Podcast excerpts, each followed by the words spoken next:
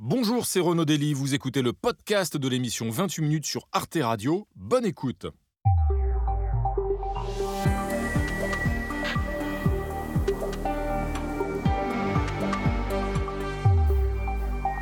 Bonsoir chers téléspectateurs, très heureux de vous retrouver pour une séance de rattrapage des meilleurs moments du club de 28 minutes.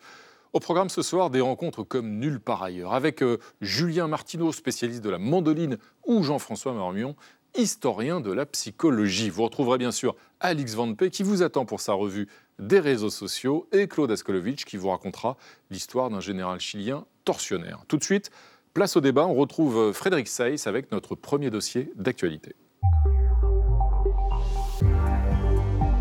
Frédéric, un cri d'alarme sur la crise climatique, euh, un de plus en quelque sorte. Nous sommes en train de vivre l'été le plus euh, chaud euh, de toute l'histoire de l'humanité, selon l'Institut européen Copernicus, avec, on l'a vu en Grèce notamment, des, des incendies, puis des inondations. Tout cela montre que l'effondrement climatique a commencé. Ce sont les mots d'Antonio Guterres, le secrétaire général de l'ONU, mais ces mots alarmistes sont-ils suivis d'actes? Nous n'avons collectivement jamais consommé autant d'énergie fossile que cette année. Est-ce que finalement, Pascal Blanchard, ces cris d'alerte, ces cris d'alarme, nous les entendons euh, encore? En tout cas, nous voyons ce qui vient de se passer. Ce qui était avant peut-être de l'ordre pour certains d'un scepticisme et de ne pas se rendre compte de, la corrélation entre les mots et dénoncer que nous vivions l'été le plus chaud, on l'a vu avec les incendies, omniprésents dans les médias et dans le monde entier, et je pense que les images du Canada notamment ont énormément marqué l'opinion. Les gens ont vécu cette chaleur pendant tout l'été, et donc il n'y a aucun doute sur la question en termes, je dirais, de chaque individu. On l'a vu dans plusieurs pays. L'Inde, par exemple, la Chine ont connu des situations où le sud des États-Unis extrêmement terrible dessus. Et puis, indirectement, on voit maintenant les oppositions. C'est assez nouveau. C'est-à-dire qu'on voit des interlocuteurs qui pensent deux mondes différents, qui s'opposent. On l'a vu là récemment avec un grand patron d'entreprise. Donc on voit ceux qui bloquent par rapport à ceux qui commencent à énoncer que nous sommes arrivés au pied du précipice. Et donc, le débat devient extrêmement concret pour chacun d'entre nous et devient extrêmement visible. Juste avant de donner la parole à vos, à vos, camarades, vous faisiez allusion à la visite de Jean Jouzel, le climatologue, à l'université de rentrée euh, du MEDEF, du syndicat euh, patronal, où il a dialogué avec Patrick Pouyanné, le PDG de, Total, justement, dialogue plutôt glacial. Euh, d'après lui, on va écouter les deux hommes successivement. C'est maintenant qu'il faut agir, c'est très clair. Malheureusement, ce n'est pas ce que nous faisons. Euh, puisque les émissions liées aux combustibles fossiles continuent à augmenter. Il y a une erreur de croire qu'on va régler le problème du changement climatique en tout d'un coup euh, affamant euh, nos concitoyens d'énergie. Ça ne marche pas, ça. Ce ne sera pas acceptable. J'entends l'appel de gens et je connais et je respecte l'avis des scientifiques. Le problème, c'est qu'il y a la vie réelle la vie réelle qui est opposée au, climatologue Jean Jouzel. En fait, les deux s'en revendiquent quasiment. D'un côté, la canicule, de l'autre, le pouvoir d'achat, Gérald Wössner. Qui en a le, monopole de la vie réelle? Mais c'est bien le problème. En fait, euh, on, entend beaucoup de, discours catastrophistes. Mmh. Le GIEC répète sur tous les tons qu'on a encore les moyens d'agir. Pour peu, c'est mm. pas foutu, mm. pour peu qu'il y ait une volonté politique. Mm. Et c'est ça qui fait défaut. Néanmoins, c'est intéressant parce que les deux sont d'accord sur l'objectif. Ça, c'est quand même une avancée euh, de ces dernières années et de ces derniers mois. Le, le zéro émission en 2050, chacun souhaite y tendre et chacun a des plans pour cela. Il y a par contre d'énormes divergences et de calendrier et de stratégie. En gros, euh, Jean Jouzel dit il faut euh, bloquer l'offre pour, euh, pour l'offre de pétrole pour que les gens arrêtent d'en utiliser. Pouyanné dit Mais non, c'est la demande qui va bloquer. Moi, je, produis pour des gens qui en achètent. Mm. Et, là, il y, a un vrai problème de, stratégique et, quasiment de, philosophie. La crainte cette année, euh, c'est que, faute de pouvoir résoudre ça, de, parvenir à baisser notre demande, mm-hmm. on, on, se repose trop sur ces majors pétrolières qui n'auront aucun, aucune mmh. volonté, ça c'est une réalité, et ni aucun intérêt, bien sûr, euh, à, réduire la production. Et Paul Melan, on a vu réapparaître ces derniers jours dans l'actualité une problématique qu'on avait déjà vue en œuvre euh, ces derniers mois, ces, dernières années, la fameuse opposition parfois entre fin du monde et fin du mois autour du prix des carburants repartis à la hausse et de certains qui réclament une nouvelle ristourne, donc une nouvelle subvention aux énergies fossiles. Oui, je crois que poser le débat en ces termes de l'opposition entre fin du monde et, et fin du mois est la pire chose que l'on puisse faire, si vous voulez, pour qu'on puisse avancer collectivement sur la planète. Ça a été dit ici, je pense que nous partageons tous, et que ce soit des grands capitaines d'industrie, des citoyens ou des politiques, tous partageons, à part quelques climato-sceptiques, mais ils sont, euh, Dieu merci, assez minoritaires dans l'Occident, nous partageons tous les grands défis de l'environnement. Le constat, le diagnostic. Oui, oui, mais maintenant, le constat, quels actes Bien sûr. Ah ben, sur les actes, c'est là que M. Guterres me laisse un peu sur, sur ma faim. C'est-à-dire qu'il constate, le secrétaire général de l'ONU qui nous parle d'effondrement climatique, alors après, effectivement, ça dépend des, définitions et des variations de, traduction. Toujours est-il que les discours catastrophistes, moi je pense que les peuples ont droit à la vérité, il y a un droit à la vérité. Par conséquent, si euh, les rapports du GIEC sont alarmants, eh bien il faut sonner l'alerte, et quitte à le faire, eh bien parfois avec des mots un peu crus, un peu drus, donc ça ne me dérange pas. Maintenant, ce qui, moi, me dérange, c'est plutôt l'inaction des États dans certains cas, l'inaction de certains grands groupes pétroliers ou industriels, et la question de ce que l'on peut faire. Ce que l'on peut faire sur des sujets comme la mondialisation, sur le commerce mondial, sur la démographie, sur euh, les comportements individuels, ça c'est peut-être là qu'on est les plus Mais je pense qu'il faut prendre le sujet de l'écologie de façon holistique. C'est pour ça que je pense que c'est à l'État, et ça fait la jonction avec ce qu'on disait sur euh, le MEDEF, je pense que c'est à l'État d'engager cette transformation fondamentale. C'est la vocation de l'État stratège que de se soucier de l'intérêt général mmh. et je pense de mmh. prendre, si vous voulez, à bras le corps ce chantier et d'impulser quelque chose en termes de gouvernance mondiale. Et pendant ce temps-là, Xavier Gore, c'est bien les, angoisses s'additionnent les unes les autres. Hein. Oui, oui, on parle de l'opposition fin du monde, fin du mois, on oublie la fin de journée. Vous vous foutez complètement du réchauffement climatique Pas du tout. On mange quoi ce soir? Ce duel, cette semaine, il est au rayon frais et en promotion. Oui, à ma gauche, Bruno Le Maire, 54 ans, le ministre de l'économie indétrônable. Hein, ça fait euh, six ans maintenant qu'il est à, Bercy. À ma droite, Alexandre Bompard, 50 ans, le PDG de Carrefour et président de la Fédération de commerce. Alors, qui est responsable de l'inflation? Voilà la grande question qui oppose les deux hommes. C'est un duel sur les tickets de caisse, une fracture sur les factures, pourrait-on dire. Bruno Le Maire cible d'ailleurs sans complexe les supermarchés, coupables, selon lui, de ne pas suffisamment répercuter les baisses de prix en rayon. Je donne un exemple très concret. Le prix de du litre d'huile euh, Le Sieur avait baissé à, de 3,80 euros à un peu plus de 2 euros il y a seulement euh, quelques mois. Ça a mis trois mois à être répercuté dans les rayons. Donc les 70 centimes de moins. Pendant trois mois, ils ont gagné de la marge. Ah, pendant, pendant trois mois, les distributeurs ont gagné de l'argent et le consommateur n'a pas vu cette baisse de prix les distributeurs d'huile se sont fait du beurre en quelque sorte. Exactement, voilà. Bruno Le Maire n'a pas osé le dire comme ça, mais vous avez raison. D'ailleurs, il met une pression maximale hein, sur les industriels et sur les commerçants. Il a annoncé hier un accord qui porte sur 5000 produits qui, d'après lui, euh, vont baisser ou en tout cas ne plus augmenter dans les prochaines semaines. Pas vraiment rapide, ravi de se faire tordre le bras. En revanche, Alexandre Bompard, le PDG de Carrefour, contre-attaque et il cible les responsables politiques. Pour lui, l'inflation, c'est la faute du législateur, la loi qui l'empêche, affirme Alexandre Bompard, de baisser les prix en rayon, de pouvoir proposer aux clients des promotions, évidemment, comme il aimerait tant pouvoir le faire. Je vais lui demander un moratoire d'un an sur l'application de la loi Descrozailles. La loi Descrozailles, c'est une loi qui a été votée cette année, qui nous conduit à devoir limiter les promotions que nous faisons dans la droguerie, pour les produits d'hygiène, pour les produits de soins, à 34%, afin qu'on donne un tout petit peu d'air aux Français sur leur consommation. Voilà, il demande donc un moratoire à Bruno Le Maire mmh. sur cette loi, sauf que cette fameuse loi n'est pas encore en vigueur. Elle entre en vigueur dans six mois, difficile donc d'expliquer quelle est la cause de tous les maux. Cela dit, de son côté, Bruno Le Maire, en s'affichant comme intraitable sur les prix, n'oublie pas d'autres chiffres, ceux de sa cote de popularité. Il est l'un des ministres les plus populaires, il est même sur le podium des personnalités euh, politiques préférées des Français.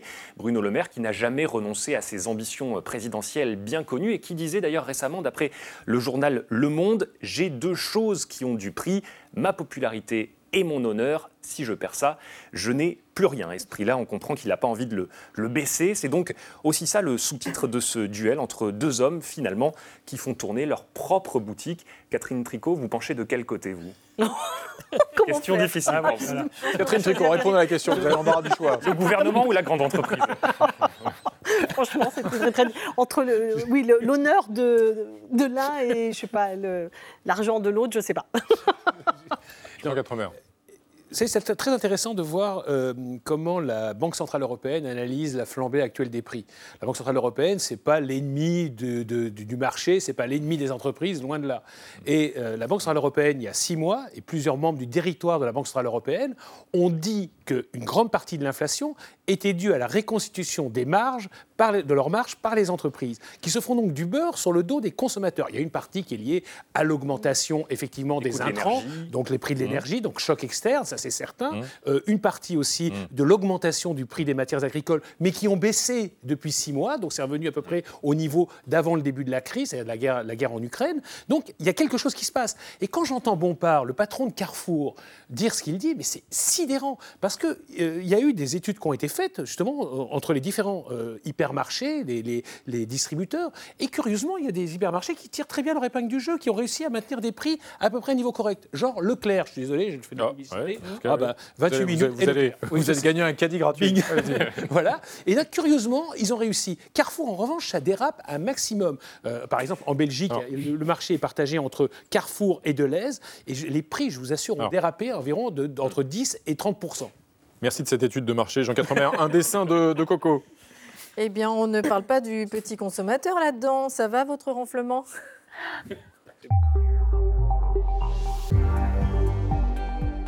L'autre dossier de la semaine, euh, Frédéric, euh, bah, on connaît les jardins à la française. Voici donc maintenant l'écologie à la française. Une écologie à la française. Voici comment Emmanuel Macron a décrit la feuille de route qu'il a présentée cette semaine. Planification écologique qui fixe pour 2030 des objectifs chiffrés et ambitieux de réduction des gaz à effet de serre. Mais en même temps, si l'on peut dire, le chef de l'État s'est refusé à toute contrainte. Pas d'interdiction des chaudières à gaz, par exemple. Le maître mot, c'est l'incitation. Gilles Martin Chauffier, inciter plutôt qu'interdire. Euh, c'est la bonne méthode pour vous face à l'urgence climatique? Absolument pas. Déjà, je trouve que parler d'écologie à la française, c'est en soi, c'est grotesque. Le problème est mondial, universel, on le sait, tout le monde nous le dit. Là, c'est sur la méthode, hein, c'est pas sur le problème. Peu importe. Déjà, écologie à la française, c'est absurde. Euh, ensuite, évidemment qu'on ne va pas être à la hauteur. On connaît Emmanuel Macron, il est pris entre les gilets jaunes qui disent aucune taxe d'aucune sorte, les Khmer verts qui disent des taxes de tous les côtés, il, va, il veut toujours faire plaisir à tout le monde. Il est cicatrisé, entre guillemets, par les gilets jaunes, c'est ça que vous voulez dire? Parce qu'à l'époque, il y avait eu des augmentations de taxes sur l'essence, par exemple. Parce qu'il va falloir prendre des mesures impopulaires. Évidemment que c'est comme ça. Il va falloir. On ne peut pas dire on va arrêter de faire des éoliennes en France parce que ça ne plaît pas euh, à la droite. Si, il faut faire des éoliennes, il faut en faire beaucoup. Il n'y en a pas assez en France. Il va falloir. Il faut dire oui, effectivement, il va falloir augmenter massivement le prix du, gaz. Il va falloir augmenter. Tout ça, c'est des mesures très impopulaires qu'il va falloir prendre. Et Emmanuel Macron, c'est la personne qui ne sait pas être impopulaire. Dès qu'il rencontre quelqu'un, il lui dit ce que la personne a envie d'entendre. Et donc, effectivement, d'ailleurs, on le voit bien, ils savent tellement pas quoi dire qu'ils disent n'importe quoi. Le premier réflexe d'Elisabeth Borne, c'est on va vendre à perte. Mais quand elle a dit ça, la France entière a dit mais elle est folle. Et eh ben, effectivement, au bout de huit jours, elle a retiré les choses. Donc il faut être clair, c'est triste et embêtant, mais l'écologie c'est vital, c'est fondamental. Il va falloir prendre des mesures très impopulaires, oui. Jean Quatremer, la contrainte, ça marcherait mieux? Écoutez, il y a une réalité politique.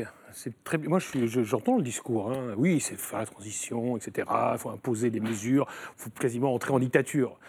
Non, non, pas du tout. Oui, mais le problème, le problème est le suivant, c'est que dans tous les pays européens, tous, parce que depuis 4 ans, on a adopté un nombre de mesures mm. absolument hallucinante en matière de, transition, euh, transition euh, énergétique et pour lutter contre le changement climatique. Je peux citer l'interdiction des voitures, par exemple, à moteur thermique à partir de 2035. Je peux citer la rénovation des bâtiments énergétiques. Je peux citer toutes les mesures qui ont mm. été prises pour sauvegarder la biodiversité, euh, les taxes carbone aux frontières, l'interdiction d'importer de, des, produits qui proviendraient de coupes sauvages de bois des pays du, de tiers de donc vous dites pour les conséquences politiques eh ben, Il y a des mm. élections, par exemple, aux Pays-Bas, au, au, mois de novembre, où il y a un parti agrarien qui n'existait pas mmh. encore il y a mmh. deux ans, qui mmh. s'appelle le BBB. Et paysan populiste, on peut résumer voilà, comme ça. paysan populiste. Et qui risque d'arriver en tête. Dans tous les pays européens... L'extrême droite en Allemagne aussi, l'AFD. Exactement. Et en France. Et, sur, quoi l'AFD, et sur quoi l'AFD a réussi à faire, à faire une campagne et à percer C'est justement c'est sur ce projet d'interdiction des, des, des, chaudières à gaz pour les nouvelles constructions. Et ils ont dit, ah non, ça sera pour toutes les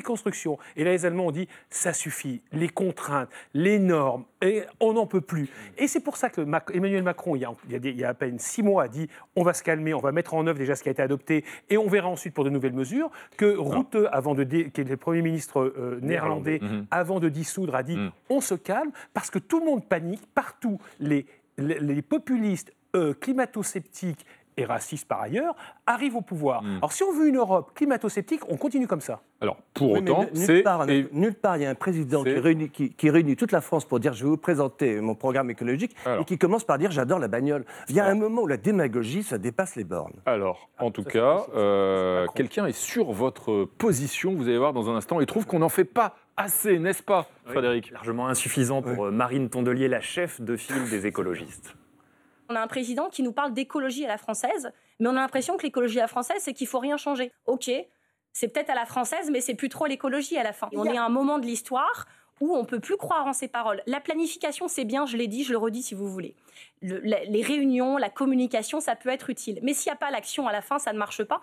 Pas d'action à la fin, ça ne marche pas. Nesrine Slaoui, il faudrait être dans l'interdiction, euh, par exemple sur l'avion, sur la viande en tout cas, il faut être sur le changement de paradigme. C'est ce que vous disiez sur le, fait de parler de l'écologie à la française. En réalité, c'est se piéger parce que si toutes les puissances européennes et les puissances occidentales nous disaient bah, je vais faire une écologie à la chinoise, une écologie à, l'américaine, on s'en sortirait pas. Et donc, faut assumer le fait que ça va faire mal aux consommateurs, aux citoyens, on va les faire payer. Mais justement, il faut surtout assumer que ça va faire mal aux plus riches. Parce qu'en fait, ceux qui consomment le plus et ceux qui sont plus responsables de, du désastre écologique, ce sont ceux qui, qui sont les plus riches. Par exemple, ceux qui ont des jets privés et qui voyagent à travers le monde, ceux qui consomment plus. En réalité, en fait, le problème de l'écologie, c'est que c'est pris à l'envers, c'est-à-dire qu'on veut priver des gens d'avoir accès à euh, certaines consommations de moralité. Il y a des gens qui ont déjà accès à des consommations qui sont très euh, coûteuses écologiquement. L'essence, ça ne concerne pas que les plus riches. Non, non, les carburants, c'est. Le problème de l'essence, c'est qu'on est bloqué aussi avec la situation en Ukraine, c'est-à-dire que les mesures écologiques sont très compliquées sur cette euh, question-là. Mais on, prend un exemple. Par exemple, un, des, une, des industries qui pollue le plus, c'est l'industrie vestimentaire. Il n'y a, aucune, il a jamais aucune décision qui est prise là-dessus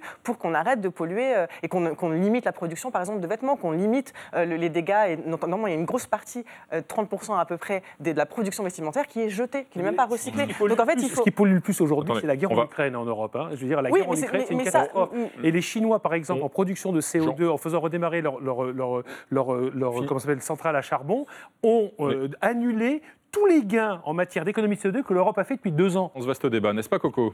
Eh oui, bah, on va résumer ça comme ça. Macron, le centriste de l'écologie, pris entre le déni de Marine Le Pen et la radicalité de Sandrine Rousseau. Merci Coco. Et un deuxième dessin?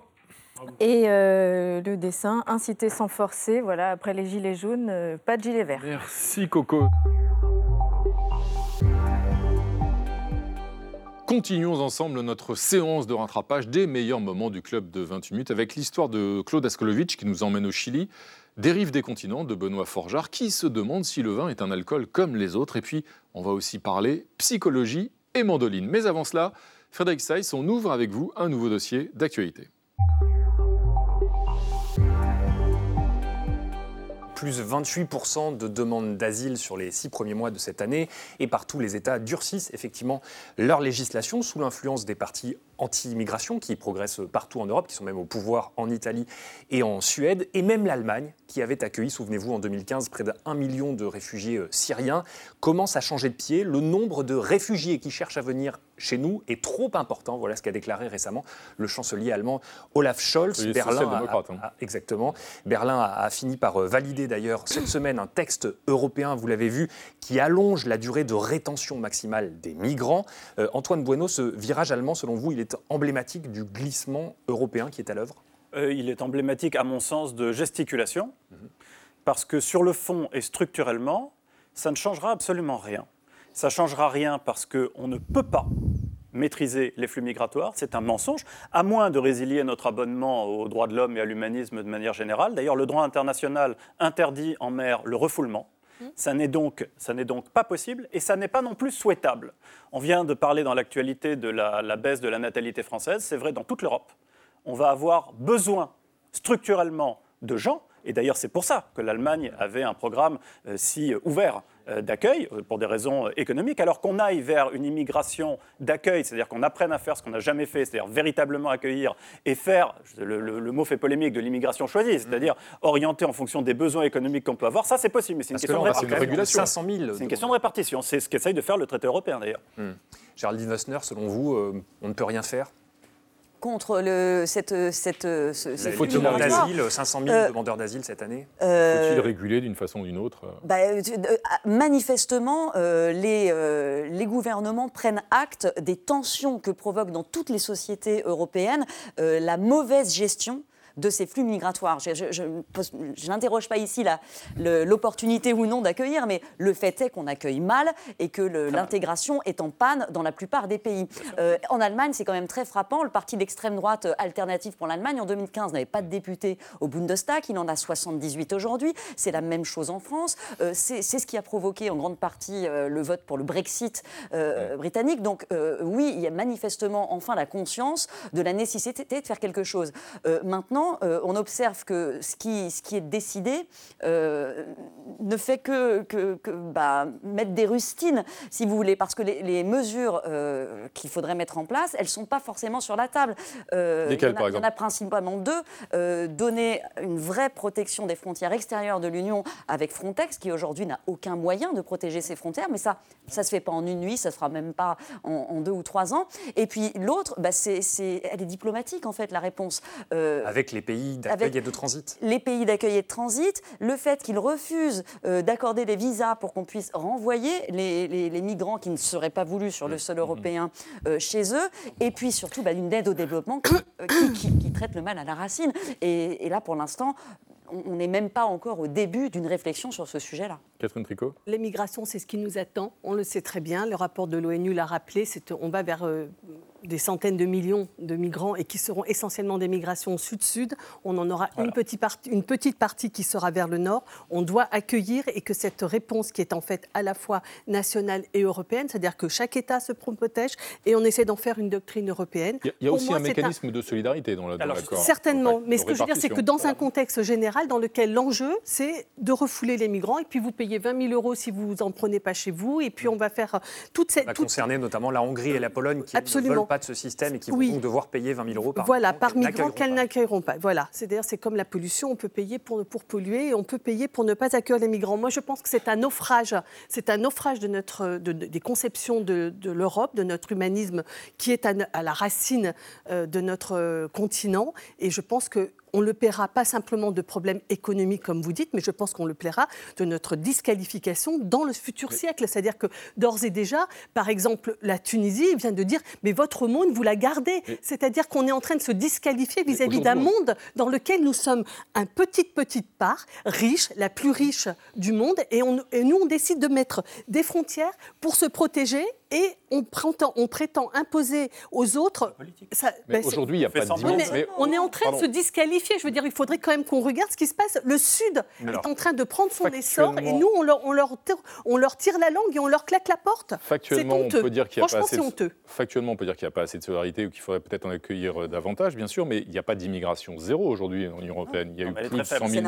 Elle est très faible et on cherche à la refermer. Jean Vestin ah bah, euh, Écoutez, il y a eu pas loin d'un million de demandeurs d'asile accueillis en Europe l'an dernier, donc je ne sais pas, c'est pas, pas, pas faible. Sur 450 euh, millions de et, et, là, surtout, et il y a surtout euh, des, un problème d'intégration. Encore une fois, le, problème n'est pas dans les nombres, il n'est pas dans, dans le est-ce qu'il faut un droit inconditionnel à la migration, c'est ce qui semble être votre position ou non, mais on n'en est même pas là du débat. Le, le problème est qu'on ne sait pas, sait pas intégrer ces populations. Et c'est ce que les peuples disent dans les urnes depuis euh, maintenant un certain nombre d'années. Donc oui, il faut à un moment que, que les gouvernements les entendent et, tâchent de répondre avec humanité à, ce problème qui pour l'instant n'est pas adressé. Thibault.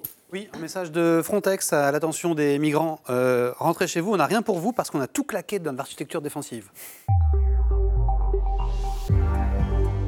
Ce soir, ce point com, eh bien, c'est une nouvelle appli qui va vous permettre, qui va nous permettre à tous de poser des questions à Olivier Véran. Oui, on a de la chance. Alors depuis huit jours, les Français peuvent télécharger cette application gratuite sur leur téléphone. Selon Olivier Véran, elle a pour but de tisser un lien direct entre le gouvernement et les citoyens. Alors dès sa mise en ligne, le ministre a fait sur X la promotion de ce qu'on pourrait appeler carrément son bébé. Je lance Agora, une application pour vous consulter sur les sujets qui vous concernent, a-t-il écrit. Et cette formulation a amusé un internaute. Je lance. J'imagine mon Olive en train de coder l'appli toute la nuit là. Bon, plutôt que coder, Olivier Véran a surtout fait la pub de sa nouvelle application. Le porte-parole du gouvernement est allé micro en main, en immersion, interroger les Français dans la rue pour leur parler de son application. Ok, Charlotte, on va se mettre là, mal, pour pas se faire écraser. Ah, moi, moi ça me semble une très très bonne idée. Parce qu'aujourd'hui, il n'y en a pas. Est-ce que vous avez le sentiment que les politiques écoutent assez les Français? Pas vraiment. Non, ouais, mitigé. On a l'impression que les politiques sont très loin des préoccupations très concrètes. Est-ce que vous savez ce que c'est que le renouveau démocratique? Oh là là Non, mais c'est différent. Voilà, les Français sont habitués au micro-trottoir, mais alors le micro-trottoir gouvernemental, personne ne s'y attendait vraiment. C'était pas Jean-Yves Lafesse, hein, c'est Olivier, c'est Véran. hein. Non, C'est non, pas un c'est- fake, c'est c'était bien lui. Non, non, c'est C'est pas un c'est fake, ça. véridique. Il l'a posté, oui, sur, sur X. Ça y est, on est dans le métavers, écrit un membre de X. Un autre surenchéri. On est à la limite de l'animateur de supermarché. Animateur de supermarché ou humoriste, comme vous le disiez, Renaud. Il a Géchant, Jean-Yves Lafesse, ironise un internaute. Géchant. Changer. Changer, mais bien sûr, Envers je bien joué, trop fort. En réalité, l'application Agora est très sérieuse. Le gouvernement, il pose des questions aux Français dans des questionnaires sur des thématiques comme l'énergie, l'éducation, l'agriculture. Et en retour, les citoyens peuvent donc lui poser des questions. Et chaque semaine, la question la plus likée en bon français, aimée, eh bien, sur la plateforme obtient une réponse du ministre concerné ou alors d'Olivier Véran. Et devant cette initiative, certains internautes restent de marbre. À quoi ça sert cette appli alors que toutes les décisions passent en 49.3 Demande l'un un autre dans la même veine. J'ai essayé de télécharger, mais je tombe sur erreur 49.3. Autre tweet d'un agoraphobe au sens figuré. On a déjà une application qui s'appelle le référendum. Une critique positive toutefois dans ce tweet. Ça a l'air super l'idée d'avoir une application pour exprimer nos préoccupations et même de poser des questions. Et en matière de questions, c'est vrai qu'on voit sur la plateforme Agora que les préoccupations des Français sont très différentes. Alors je vous lis euh, quelques questions posées au gouvernement. Pourquoi la France est si en retard sur le droit à mourir dans la dignité?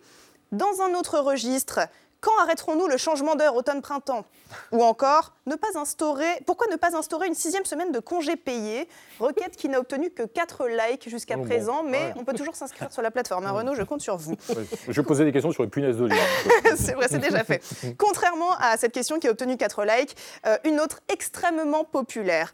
Quelle est la position du gouvernement français sur les phénomènes aérospatiaux non identifiés, les PAN et, quelles mesures compte-t-il prendre pour rattraper son retard législatif sur les États-Unis? Et plus de 1800 personnes ont liké cette question et son auteur, un certain Léo, fait parler de lui sur X et aussi sur Reddit où des ovnicionados, comme on pourrait les appeler, ont décidé de le soutenir massivement sur la plateforme Agora.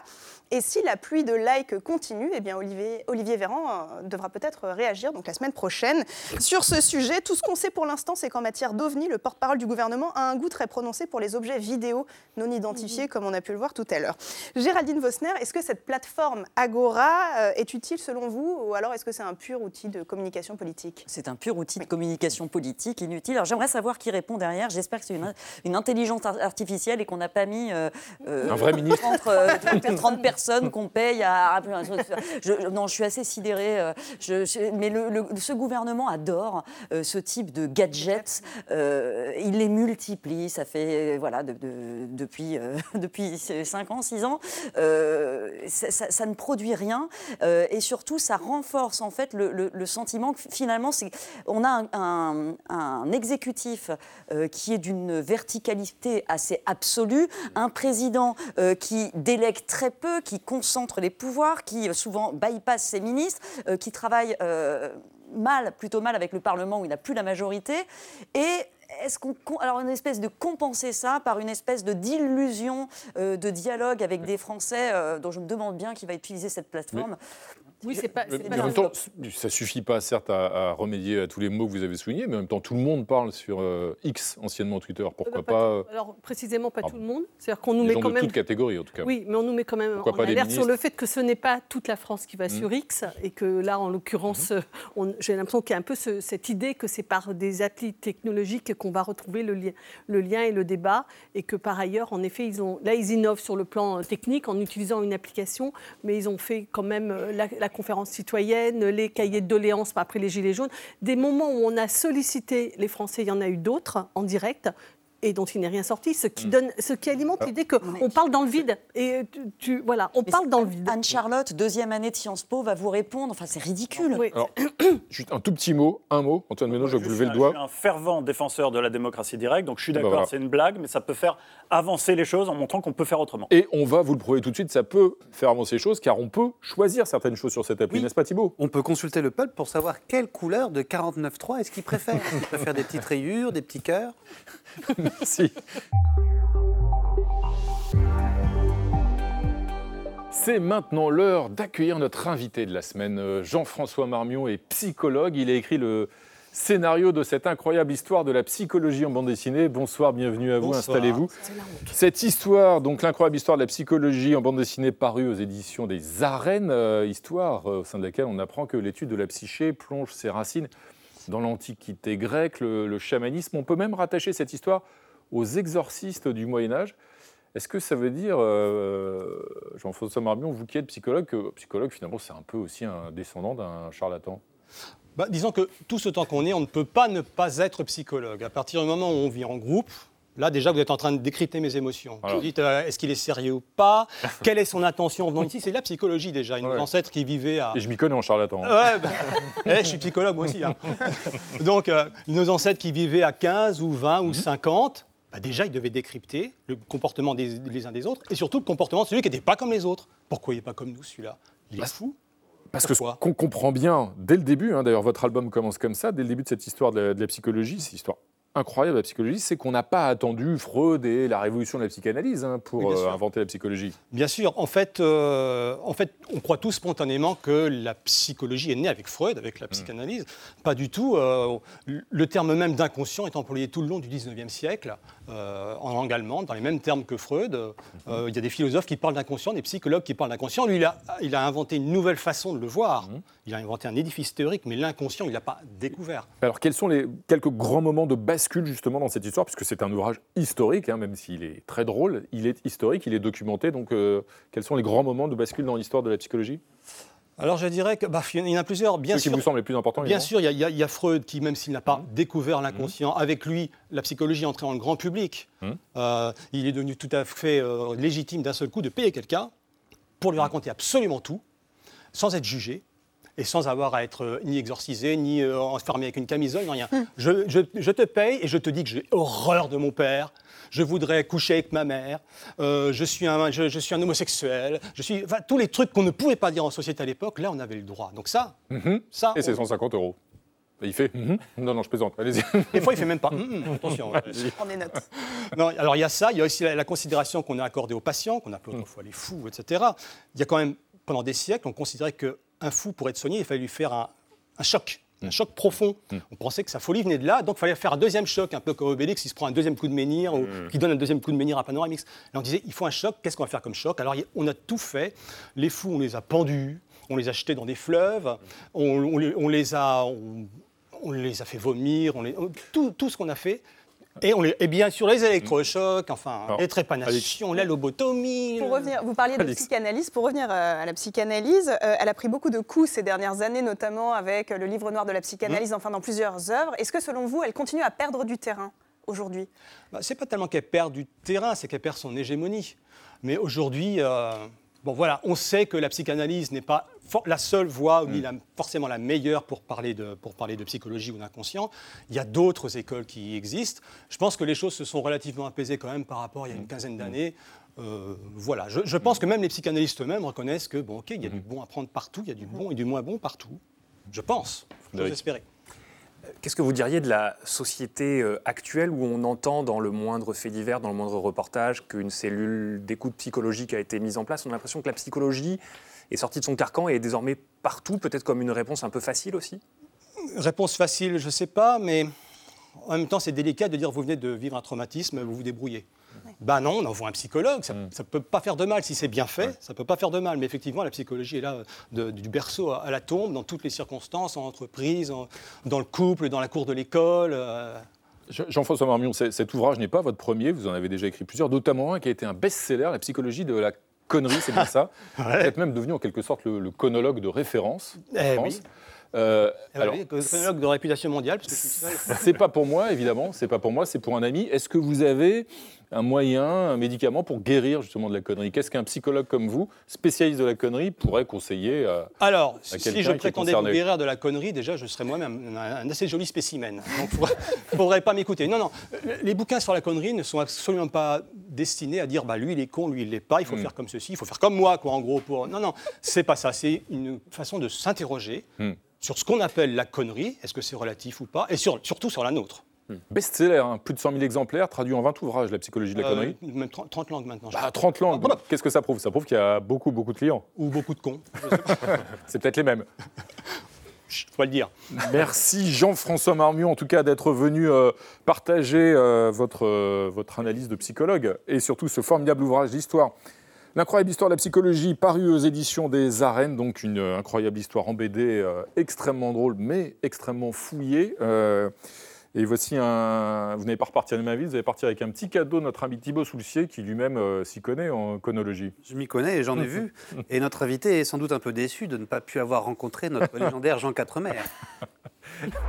Ne dit-on pas que la musique adoucit les mœurs? Ça tombe bien, bienvenue à vous Julien Martineau, vous êtes soliste, professeur au Conservatoire de Toulouse, et vous jouez d'un instrument, il faut bien le dire, assez méconnu que vous venez de déposer à l'instant. Ça s'appelle une mandoline, c'est bien ça.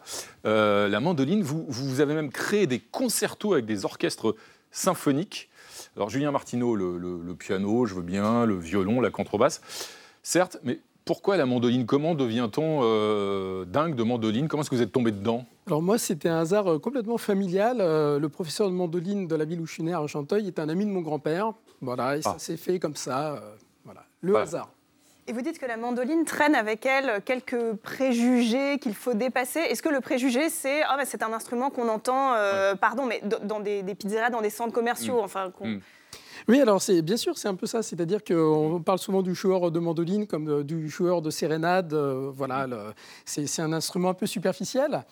Et c'est pas faux, c'est-à-dire que la mandoline, c'est un instrument euh, que les saltimbanques jouaient dans la rue au XVIIIe mhm. siècle, mais c'est aussi un instrument qui a eu euh, bah, ses grandes heures, ses lettres de noblesse notamment. C'était l'instrument des jeunes femmes de bonne famille au XIXe siècle, et notamment Beethoven, au début des années 1800, a composé pour une comtesse. Ah. qui jouait de la mandoline. Alors, la mandoline, euh, bah, vous allez tout de suite nous montrer comment on, comment on en joue. Vous allez nous jouer un petit, un petit extrait. Euh, et vous jouez euh, debout, je crois, c'est ça? C'est peut-être un détail pour certains, mais pour vous, je sais que ça veut dire beaucoup. J'aime beaucoup Michel Berger aussi. voilà. Bah, écoutez, pour illustrer les deux mondes, deux, deux, pièces complètement différentes. Allez-y, Julien Martineau.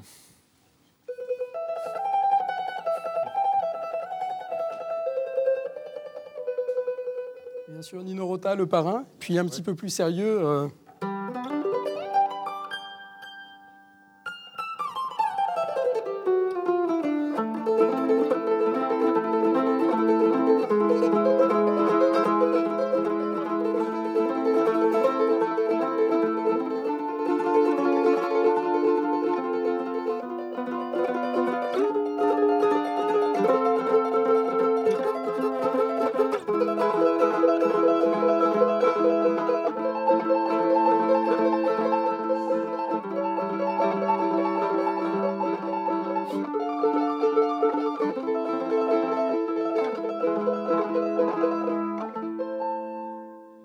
je précise que vous êtes venu en, gondole, évidemment, que vous avez garé juste devant le, le studio. Frédéric Dans les interviews, quand vous êtes euh, interrogé à propos de cet instrument, vous dites, pour moi, c'est un instrument qui est délicat et qui permet d'exprimer l'intime. Pourquoi? C'est un instrument qui a, qui a, un timbre très particulier, c'est un instrument fragile. On, le sent, voilà, il y a quatre cordes déjà, quatre cordes doubles, c'est très léger. Et cette petite fragilité, justement, quand on, quand on vient avec des notes délicates, ça permet euh, de dire avec le sourire des choses tristes. C'est quoi un instrument qui n'est pas intime alors? Un instrument qui n'est pas intime. La, grosse caisse, euh, le trombone. Le trombone. Euh, merci. Et là, je vais me faire des ennemis en disant, par exemple, le tuba, parce qu'en fait, le tuba est capable de grandes subtilités. Non, mais c'est vraiment une des marques de la mandoline, c'est-à-dire qu'il y a ce petit son qui fait penser à l'Italie tout de suite. Donc, c'est soleil, mm. c'est spritz, voilà, c'est pizza. Mais quand on joue des choses tristes euh, avec la mandoline, il y a cette petite couleur qui fait qu'il reste un peu de, notes ensoleillées. Et, et vous évoquiez le 19e siècle tout à l'heure, mais même si on monte un peu plus dans le temps, c'est un instrument qui fait un peu renaissance. Hein. ça, ne respire pas la modernité. Pourtant, Pourtant, il y a des technologies de pointe, c'est ça qui, qui s'applique à la pratique de la mandoline ou à la, fabrication des mandolines? Exactement, c'est-à-dire qu'aujourd'hui, on peut jouer dans des grandes salles euh, grâce notamment à des systèmes de sonorisation hyper fins qui permettent de ne pas sentir qu'on est amplifié. Et ça, c'est grâce à la technologie. Moi, les cordes que j'utilise, on travaille avec un fabricant, je ne sais pas si je peux le dire, mais c'est Savares, qui est un fabricant qui a 250 ans à Lyon. Et ça fait 13 ans qu'on met au point des cordes et qu'on les améliore en permanence. Et ça, ce qu'ils font aujourd'hui en cordes, ils ne pouvaient pas le faire euh, il y a encore 100 ans parce que les machines n'étaient pas assez évoluées. Merci Julien Martineau d'être venu partager euh, avec nous cette passion de la mandoline. Je euh, signale donc la, sortie de votre album Au Sole Mio, évidemment. Julien Martineau avec l'Orchestre National du Capitole de Toulouse. Et vous n'allez pas repartir les mains vides car Erwan Terrier vous a fait une affiche pour ce concert à venir. Oui, le répertoire est assez large parce qu'on peut interpréter les plus beaux airs de flamenco à la mandoline. Aïe, aïe, aïe, aïe. Bonsoir mes amis, je suis venu vous parler d'un général à la retraite âgé de 86 ans, Hernán Chacón Soto, qui cette semaine à Santiago du Chili s'est tiré une balle quand la police est venue chez lui pour l'emmener en prison. Il avait, vous l'avez dit Renaud, été condamné pour un meurtre vieux de 50 ans et il s'est donc dérobé en choisissant sa fin. Notons qu'il n'avait pas laissé cette chance à sa victime, un poète et troubadour des lendemains qui chantent, qui s'appelait Victor Jara, dont le corps fut supplicié par Chacon et d'autres soudards le mois de septembre 1973, quand l'armée prenait le pouvoir au Chili. Ce qui nous revient, c'est donc un crime qui a survécu au temps, et pour un homme de mon âge, j'étais alors en sixième, le drame du Chili ne peut se raconter qu'au présent. Le 11 septembre 1973, des chars envahissent Santiago et des avions bombardent le palais présidentiel de la Moneda, où va mourir le président socialiste Salvador Allende. Allende trahi et renversé par des militaires qui veulent défendre la civilisation chrétienne et le capitalisme et que soutiennent les États-Unis. Nous sommes encore dans la guerre froide et Washington ne veut pas de rouge dans son arrière-cour. Des milliers de militants de gauche sont arrêtés et parqués, des milliers vont mourir. Victor Jara a été raflé dans une université. Il est conduit parmi d'autres prisonniers au stade national du Chili. On reconnaît son visage. C'est un homme à la belle chevelure et aux yeux enchantés. Depuis des années, il est le chanteur des pauvres et des paysans, le chanteur du droit de vivre en paix. On sait qui il est, on le prend. Il va être tué en compagnie d'un responsable communiste. On a cru longtemps, j'ai cru longtemps que ces tortionnaires avaient coupé les mains du chanteur. C'était une légende. Ils lui ont seulement brisé les doigts avant de jouer avec lui à la roulette russe. Et puis ils ont abandonné dans la rue son corps criblé de balles. Le cadavre est identifié. Jara est enterré à la sauvette par son épouse, qui vit encore, cette femme. Et puis, il devient une légende. On se récite souvent son dernier texte, écrit dans le stade où il a été détenu, et qui, la liberté retrouvée, portera son nom. Chant, tu ne me réussis pas quand je dois chanter l'effroi, effroi comme celui que je vis, comme je meurs d'effroi, de me voir entre tant et tant de moments de l'infini, parmi le silence et le cri. Depuis, nous avons vieilli, la guerre froide s'est éteinte, le Chili est redevenu une démocratie et d'autres dangers, d'autres monstres sont venus nous- torturer. Notre ami Coco sait de quoi je parle, mais pourtant rien ne s'est effacé. En rendant le pouvoir, les militaires chiliens avaient cru sécuriser leur impunité. Cela n'a été vrai qu'en partie, la justice a fini par avancer. Il lui faut du temps à la justice. C'est d'ailleurs ce qui la différencie des militaires putschistes. C'est même l'honneur de la justice d'être lente parce que scrupuleuse. Et la condamnation définitive des assassins de Jara, validée par la Cour suprême, sera donc venue pour les 50 ans de sa mort, les 50 ans d'un putsch qui a zébré nos consciences. Il y a un demi-siècle, le camarade président Allende s'était tué avec une Kalachnikov que lui avait donnée Fidel Castro. Aujourd'hui, ce sont de vieux militaires qui se tuent quand vient leur châtiment, car Hernán Chacón n'est pas le premier soudard chilien qui se suicide pour ne pas rendre des comptes. Je ne veux pas confondre les refus. Allende n'avait pas vou- voulu offrir son humiliation au fascisme. Le général Chacón, et c'est pareil, ne fuit que la justice. Merci Claude. Euh, le regard de Coco. Ah, l'horreur jusqu'au bout, monstre tortionnaire de Jara, c'est quand même nous qui lui avions appris à chanter. Merci Coco.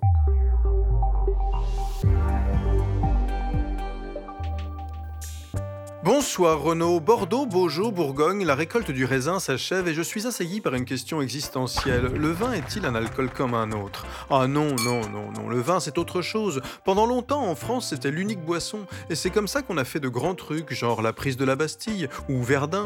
En distinguant le vin des autres alcools, le ministre de l'Agriculture échappe au délit de blasphème. On ne pratique pas le binge drinking avec du Saint-Émilion, sans doute. N'empêche, une enquête sur la consommation d'alcool en Europe nous place, nous Français, en quatrième position, grâce au vin, là où les Polonais arrivent seulement 13e et les Russes 20e. Instructif, bien qu'il faille prendre avec précaution un sondage sur la consommation d'alcool, la question étant par nature sujet à oubli et approximation. Il serait faux de laisser croire que le vin est toujours cet élégant conteur d'histoire qu'on se plaît à représenter. Il a aussi sa part d'ombre. Tout poète qu'il est, il a du sang sur les grappes. Pourquoi ne pourrait-on pas exercer un droit d'inventaire sur le meilleur ami des Français après Jean-Jacques Goldman? Avez-vous remarqué comme le vin se comporte souvent en pervers narcissique Séducteur, il vous emmène admirer le coteau baigné de soleil où il a grandi, flatte votre palais, vous ouvre à un monde de sensations, mais ne parle que de lui, et cache difficilement un ego démesuré. Le vin se victimise, moi, un alcool comme un autre, évoque sa disparition prochaine, puis dénigre votre entourage. Vos potes qui n'en boivent pas sont des pisses froids, des ennemis de la France. Ils se vantent d'être du côté de la vie, d'ailleurs vin et vie ne sont-ils pas le même mot prononcé différemment? Il prend toute la place jusqu'à se rendre indispensable. Résultat, c'est sur lui que je compte pour combler les silences et remplir mes corps caverneux, désinhiber et me relier à la vérité des choses. Pourtant, qui n'a jamais observé un décalage entre ce que le vin promet et ce qu'il fait réellement? S'il y a bien un lobby dont de nombreux Français font partie, souvent sans le savoir, c'est celui du vin. Où commence Noving s'arrête la raison. Bonsoir.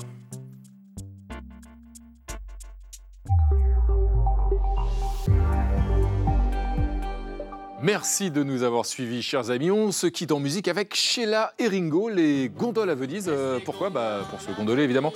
Je vous retrouve demain à 20h05 pour 28 minutes samedi. Tchuss